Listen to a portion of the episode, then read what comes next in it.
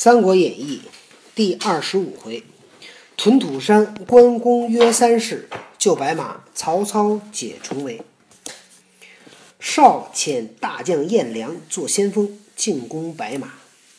沮授谏曰：“颜良性侠，虽骁勇，不可独任。”颜良这个人呐，性子不好，虽然很勇敢、很厉害，但是呢，不能单独承担大任。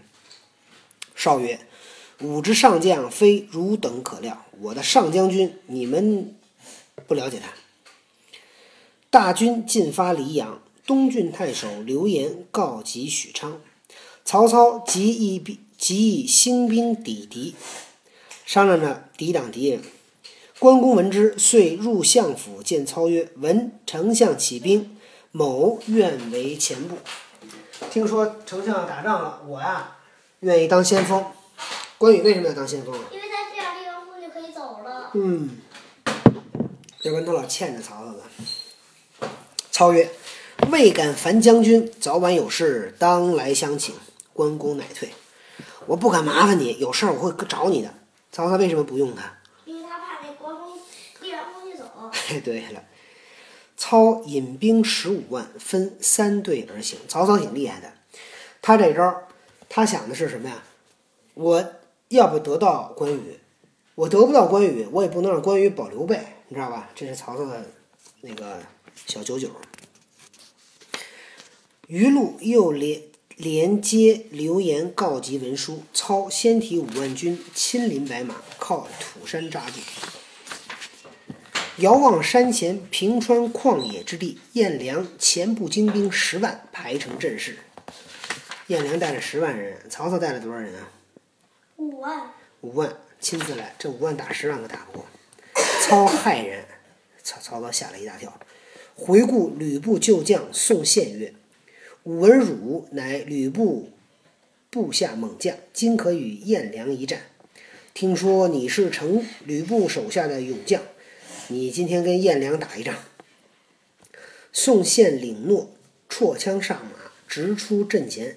颜良横刀立马于门旗下，见宋宪马至，良大喝一声，纵马来迎，战不三合，手起刀落，斩宋宪于阵前。曹操大惊曰：“真勇将也！”魏续曰：“杀我同伴，愿去报仇。”操许之。续上马持矛，径出阵前，大骂颜良。良更不搭话，交马一合，照头一刀。劈魏续于马下，操曰：“今谁敢挡之？”徐晃应声而出，与颜良战二十合，败归本阵。诸将肃然。曹操收军，良亦引军退去。曹操跟颜良打了一阵，输了，死了俩人。徐晃也打也打败仗回来了。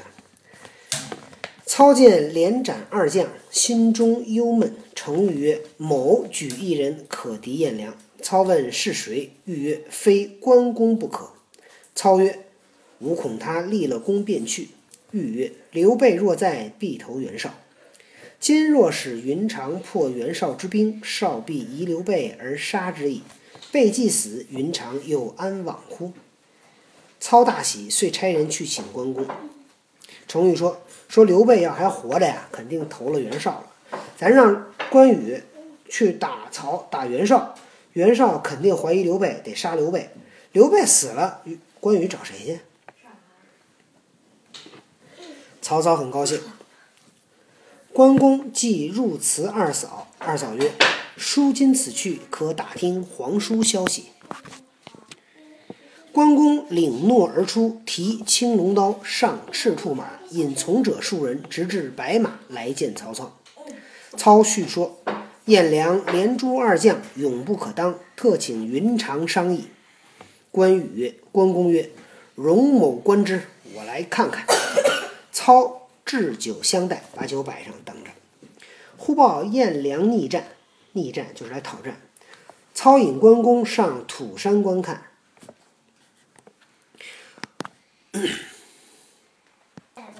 对，操与关公坐，诸将环立。你看曹操，曹操对关公多好，他让关公坐着，让其他的将领站着。曹操指山下燕良排的阵势，旗帜鲜明，枪刀森布，严整有威。旗帜鲜明，颜旗子都很颜色都很很很漂亮。为什么呀？说明旗子是新的。旗子新的说明什么呀？说明人这军风技好，说明人有钱。枪刀森布的武器也都是可心可心的，严整有威，非常的整齐有威风。乃谓关公曰：“河北人马如此雄壮啊！”关公曰：“以五官之，如土鸡娃犬耳，就像个鸡呀、狗的。”操又指曰：“灰盖之下，袖袍金甲，持刀立马者，乃颜良也。”关公举目一望，谓操曰：“五官颜良，如插如插标卖首耳。插标卖首是什么呀？过去这人啊，卖人啊，得在那脑袋上插一草签儿，就说这人要卖了。卖首就卖脑袋。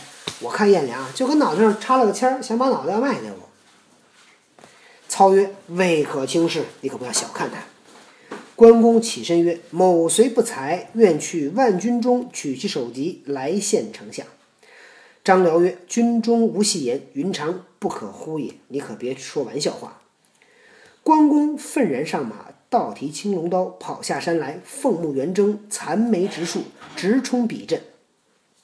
河北军如拨开浪裂，关公径奔颜良。颜良正在灰盖下，见关公出来，方欲问时，关公赤兔马快，早已跑到前面。颜良措手不及，被云长手起一刀刺于马下。忽的下马，割了颜良首级，拴于马项之下，飞身上马，提刀出阵，如入无人之境。河北兵将大惊，不战自乱。这关羽啊，冲到颜良跟前儿，颜良都没反应过来，被关羽一刀就给劈那儿了。这颜良，这这关羽杀颜良也没通名达姓，这也不对。结果还让人把关羽把颜良的头都给取走了。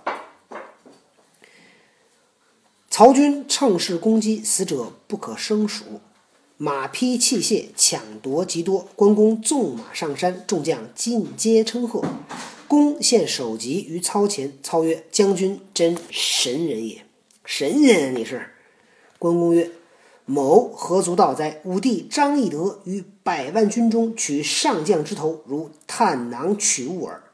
我这不算什么，我的兄弟张翼德在百万军中取个上将的头，就跟从那兜里往外拿东西一样简单。”操大惊，回顾左右曰：“今后如遇张翼德，不可轻敌。”令写于衣袍襟底，以记之。呵，曹来真认真，把这事儿都给写在衣服的里面。洗也不能洗，对就算洗掉了还得重洗。对，却说颜良败军奔回，半路迎见袁绍，报说被赤面长须使大刀一勇将披马入阵斩颜良而去，因此大败。颜良这败军啊，往回跑，碰到袁绍了，就说我们的主将被一个红脸的长胡子使大刀的一人给杀了。绍惊问曰：“此人是谁？”沮授曰：“此必是刘玄德之弟关云长也。”绍大怒，指玄德曰：“汝弟斩吾爱将，汝必通谋，留而何用？你弟弟把我的将爱将给杀了，你肯定跟他有串通，我为什么要留着你呢？”唤刀斧手推出玄德斩之。正是初见方为座上客，此日鸡同阶下秋。未知玄德性命如何？且听下文分解。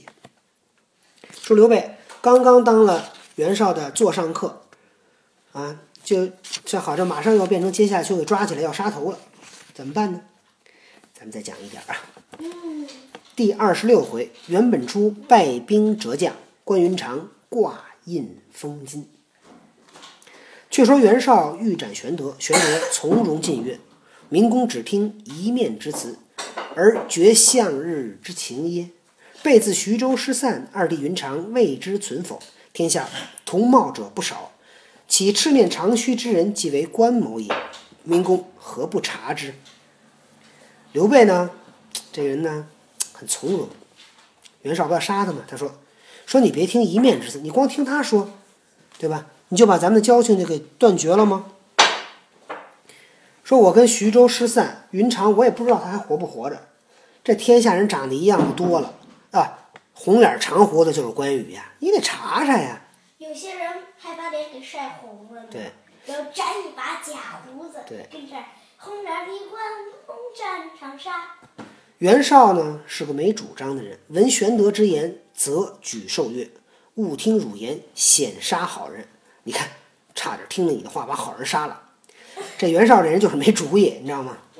听了风就是雨。对，听了风就是雨。